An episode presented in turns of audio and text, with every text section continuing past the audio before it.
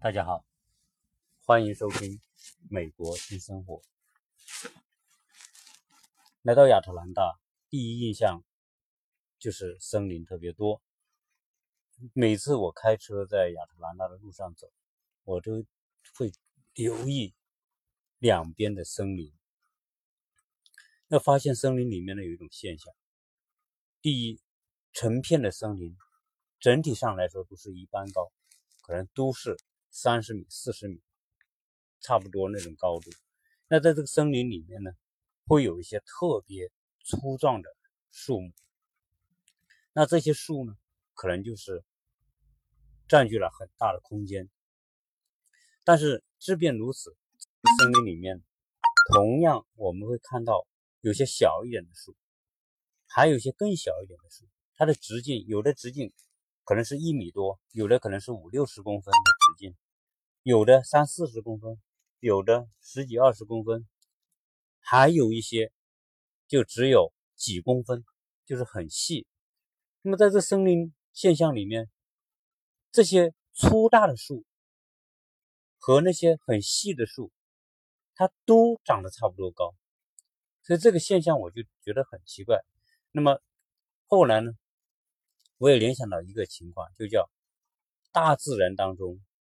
有一个叫做森林法则的那么一种概念。那么森林法则是什么呢？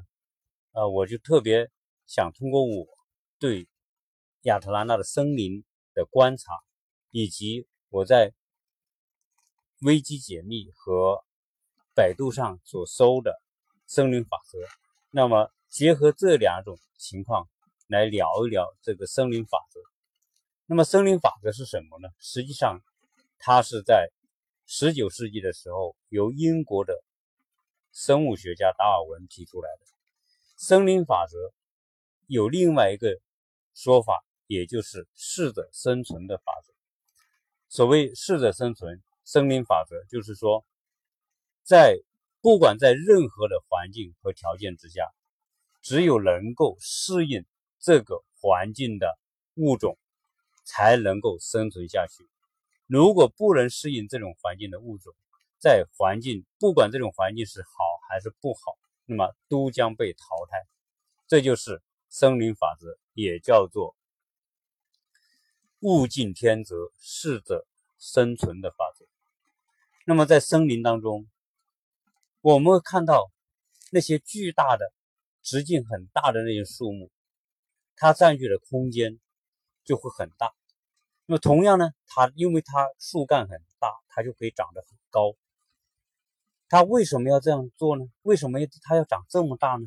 因为在这个森林里面，大家都是具有这种高度。那因为为什么大家都要长到这个高度？为什么那些很细的树木也要长得这么高？那么原因在哪里？那么从危机解密和百度的这种搜索里面，我们可以发现，关于森林法则，所有在森林当中的树木，它都要努力的向上生长。因为什么？因为所有的树都挤在一块，挤在一块的前提之下，那么树木生长的几个主要要素，我们来分析。这几个主要要素，第一是阳光，它要获得足够的阳光，它才能够。产生光合作用，它的整个树木才有生长的可能性。同时，它要获得雨露，它必须有雨水、有雨露的滋润。另外，还需要获得空气。除了这个之外，它的根部要有足够的养分和水分的吸收。一棵树，它一定要有根系的。营养和水分要有树叶的阳光的光合作用，要有雨露的滋润，这个树才可能长得好。那么，怎么样才能获得这些东西呢？这些因素是一棵树赖以成长的最重要的要素和资源。如果它一棵树要获得这些资源，它必须努力向上生长。它必须冒在森林的那个面上，它必须能接触到阳光。那么作为一棵树，它才有生长的可能性。这也就解释说，在森林当中，一棵树它能不能成长起来，关键看它有没有条件获得维持它生长的必要的资源的条件。所以在森林当中，你只一棵树只有努力向上长，长到这跟其他的树木一样高，才能接触到外面的阳光。如果它不能长得这么高，只能长到其他树的一半，那么阳光全被别的树所霸占。那么这些长不够高的树，它最后的结果就没有办法出头，最后它有可能因为阳光的不足，它没有办法生长，最后在这种阴暗的森林里面，最后就死亡和消失。那么，森林法则实际上就是在大自然的竞争当中，一个物种、一个生物，不管是动物还是植物，只有它有能力去获得足足够的维持生存和发展的资源，它才能够在这种竞争当中、这种恶劣的竞争环境当中生存下去。它的生存就意味着。另外一个物种存在的威胁，所以大家要努力向上。所以在亚特兰大的森林当中，我们会发现，所有那些四五十米高的那些树，大家都是这么高，而且那些树干很细的，只有几公分的树也可以长得那么高。这个时候就发现说，哎，不同的树虽然它很细。树干很细，但是它也要适应这种环境，有它的方法。我就不长那么粗，我也不长那么高，而且由于这些树木有可能是后来的种子落在地上生根发芽，那么它就必须改变自己的生存形态。它不能像其他已经长了几十年、几百年的树那样长得那么粗，结果它就改变生存策略，它就让自己不长粗。而长得很细，但是它快速的上窜，往上涨，所以就会出现森林当中有些几公分的树，它可能就是没有几年，没有生长几年，但是它就可以长得那么高，因为它要努力的突破别的树木的覆盖，而获得来自外部的阳光雨露。同时，树根是树生存。和发展的最重要的因素之一，大的树意味着什么？意味它的树根是很宽很深，只有它足够宽足够深，扎根在大地的深处和既有宽度又有深度，它才能够为这棵巨大的树木众多的树枝和树叶提供足够的水分和养分，维持这个树木的健康和生长。那么，对于那些小的、刚刚生长几年的小的树呢，它就必须努力的往下扎，去获得它这棵树需要的水分或者是养分。所以在森林当中，在无序的恶劣的竞争当中，每一个物种、每一棵生命植物都要找到它的生存的方法。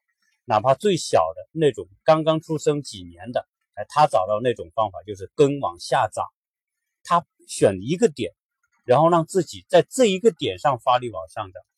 这个就跟我们说的商业竞争当中的业态是一样的。在现在的商业竞争当中，有一些像沃尔玛，我现在就在沃尔玛的外面。那我们家小朋友开学，他们去购买文物文具，我呢就在外面等。像这样的沃尔玛在美国遍地都是，它就像森林当中的大森林当中的大树一样，它根深叶茂，非常强大的公司，类似于说后面的啊 Costco，类似于说亚马逊，这些都是属于非常巨大的公司。但是呢，有些小的业态，有点小的那种商业商业项目，其他的项目，它就不能像沃尔玛那样。销售几万种、几十万种的商品，而有些可能就选择其中一种，比如说像星巴克，星巴克是最近这些年快速发展起来的一个非常成功的品牌和连锁网络公司。那么它就靠做休闲的文化的饮品来作为它的一个载体，同时作为一种新兴生代的新生代的年轻人他们喜欢的地方。所以他选择的业态是一个扎得很深，在某一个领域扎得很深，让自己快速往向上成长啊。所以它就像森林当中那种树干不是那么大，树枝不是那么多。但是呢，它仍然可以快速的成长，达到一个高度。那么，在美国也有很多其他的类似的连锁网络，每一个店都不大，但是呢，它有众多的这些连锁网络构成一个体系。就像说 In and Out，在美国有一个专门卖汉堡叫 In and Out，这个在中国国内是没有的。这是这个 In and Out 也是一个卖汉堡。一个连锁店，它呢，它当然它没有麦当劳那么大，但是呢，它也是一个新兴的品牌，而且在很短的时间里面也发展的很不错。我们也去尝那种英安的好，有很多的人喜欢这个品牌，所以我们说大自然的这种法则和人类社会的某一种生存法则，它是完全。出于同样的原理，那所以在这种在这种竞争当中，本质上就是争夺什么？本本质上，任何一个物种或者任何一个实经济实体，它要在竞争当中生存，它都要去争夺生存的资源。只有获得更多的生存资源，它才有可能让竞争对手。失败，打败竞争对手。如果他不能获得足够的资源，他就会被竞争竞争对手打败。所以，这种无情的生存的需求，迫使这些物种在大自然当中、森林当中这些物种，以他的方式来挤压别的竞争对手的生存空间。所以在这种情况之下，我们说森林法则说明一个现象。在任何时候，在竞争环境当中，资源都是缺缺乏的。正因为资源缺乏，等于说竞争者过多，总有很多竞争者是要成为别的强大的竞争对手的牺牲品。所以在森林当中，我们会看到那些巨大的树木，我也拍了很多照片，很多房子只有树木的三分之一那么高。那这些巨大的树木为什么要长得这么大？我刚才讲了，因为为了争夺资源。但是那些小的树，有的人虽然很小，也长得那么高。但是我们还会看到森林当中非常众多的长不到那么高的小树苗，可能它也是一颗种子吹在地上，它也在地上生了根，发了芽，它也想努力的长，但是出于它周边的环境的阻挡。竞争对手过于强大，有那么他不不能够获得他成长需要的足够的阳光，他根本接触不到阳光，也不能够获得水分，也不能够获得空气的情况之下，这些小树苗就会夭折。所谓夭折，就是说当它长到一半、长到三分之一的时候，由于得不到足够的阳光，得不到足够的。来自于根部的水和养分，它就慢慢的枯萎，最后它可能就变成一个在这种竞争当中的一个失败者，他没有办法，他甚至连成才的机会都没有，就变成了枯枝，最后烂在这个森林当中，变成了强大的其他的竞争对手的养分。所以从这个森林法则里面，我们确实看到。竞争的残酷，资源永远是缺乏的。在我们今天的商业竞争环境当中也是一样，你的客户资源、你的其他资源永远是不够的。你只有去抢别人的资源，你才能够有自己生存的机会。当然，在这种同样恶劣的环境当中，外部的环境不一定能让你快速的改变。那么你要生存要发展，就必须改变自己的生存方式和生存状态。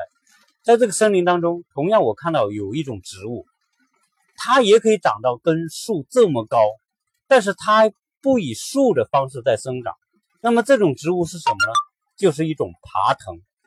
在森林当中有众多的这种爬藤，它可能也是一颗种子掉在地上，而这个种子呢，它靠什么？靠对这种环境的适应，它以藤的方式顺着树干就往上爬，而且它生长的速度特别快，再加上可能它对阳光的那种需求量减少。它不需要那么多的阳光，它也能够生长。结果这种藤呢，就在树根当中，树根下面开始长出来，沿着树干爬着树干往上长，然后长到树枝，然后快速的覆盖到这个树的整个的叶子的上面。通过这种方式，它也长到了跟树那么高的高度，它也获得了最后，它也获得了充足的阳光和雨露。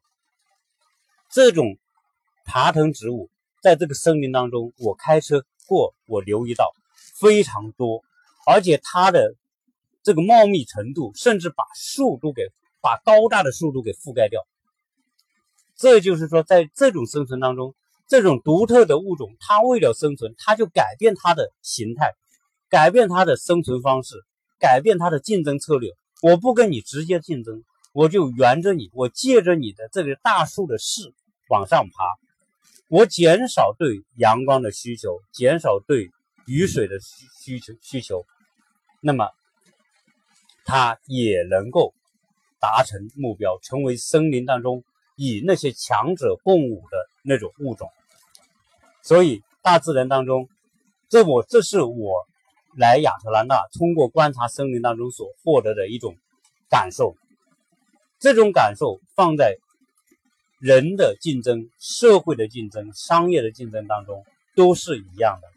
所以，为什么在美国，我谈到很多美国的学生考取一些优秀的大学，美国的择优录取的方式当中有很多就是让你每一个人发挥出你的长处，比如说。有些人真的是成绩特别棒，而被学校录取；有些人呢是体育特别强，学习不怎么行，但体育特别强，他也被录取；有些人呢可能就是才艺特别厉害，成绩不一定好，他也被录取。啊，甚至有些人是因为一些雕虫小技，但是这些雕虫小技是别人忽略的，或者别人不会的，比如说。中国的剪纸，我昨昨天就遇到一个家长，他的小女孩当然是华人，她在美国出生和长大，他把中国的剪纸，他因为从四岁到六岁在中国生长，他那个时候呢，他就在中国学会了剪纸，而且把剪纸做得特别好，他就在这边考大学的时候呢，他就把他的剪纸展示，做了很多本他的作品，剪纸作品。做成一本一本，然后去卡耐基梅隆应聘大学的时候，就是呃，对不起，去去考大学的时候做面试的时候，他就展示这个东西给考官看。那么他妈妈跟我们讲，他说我女儿拿这个东西给那个考官看，那考考官看完之后目瞪口呆，他觉得一个小孩怎么可能凭着自己脑子的想象，用剪刀就把这个。这些非常丰富和复杂的造型图案剪出来呢，他觉得这小孩是天才。结果面试完之后，一般的小孩面试十分钟，这个这个考官给他二十分钟面试，而是在别人不断催促之下，他才停止面试。在停止面试的时候，他跟着出去找到这个孩子的家长，跟孩子家长给一个把他自己名片给这个孩子的家长，跟他说：“我们这个学校非常希望。”有机会能够录取你的女儿，而且我们也非常欢迎你能够来我们的学校。也就是说，他非常明确的告诉你，你的这种专长和技能是我们特别看重和喜欢的。而这种特特长和技能，在美国孩子当中是没有的。那么，因为他以这种方式，而在美国一流的大学的录取当中能够脱颖而出，所以我觉得非常有趣。正好我观察到生命当中的事情，同时我又跟这个家长聊到啊，他的女儿是如何考取卡耐基梅隆这么优秀的大学，他凭借的是他的一种独特的技能。所以，自然当中的法则再一次告诉我们说，实际上，我我把这一条森林法则，因此我就从网上下载下来，我就发给我的孩子看，让我的孩子知道说，有些法则是相通的，有些原理，有些它就是真理。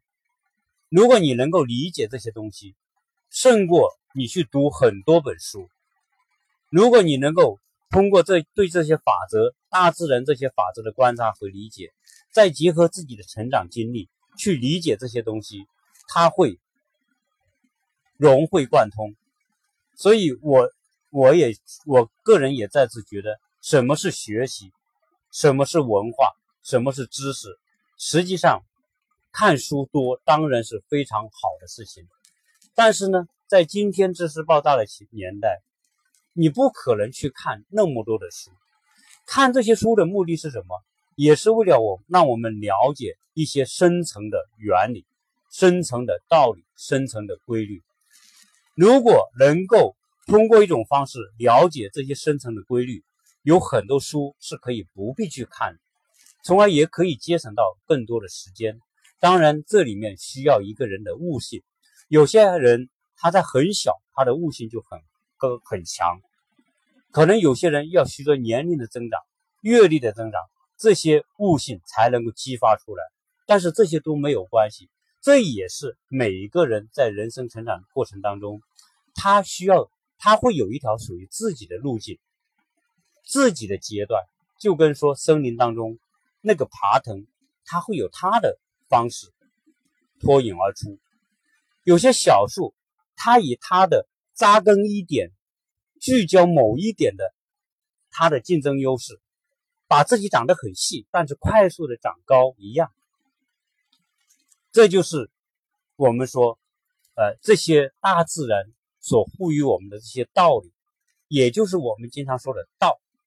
这些道就是真理，就是我们说自然的法则。它不管你愿意与不愿意。它都在主宰着这些物种的生存方式，谁的生存，谁的消亡，都由这些道，由这些深层的、不为我们一眼所发现的某一种规律所主宰。这就是我们观察、思考、学习所需要学的东西。今天呢，就结合这点啊，跟大家分享我自己的感受。谢谢大家的收听。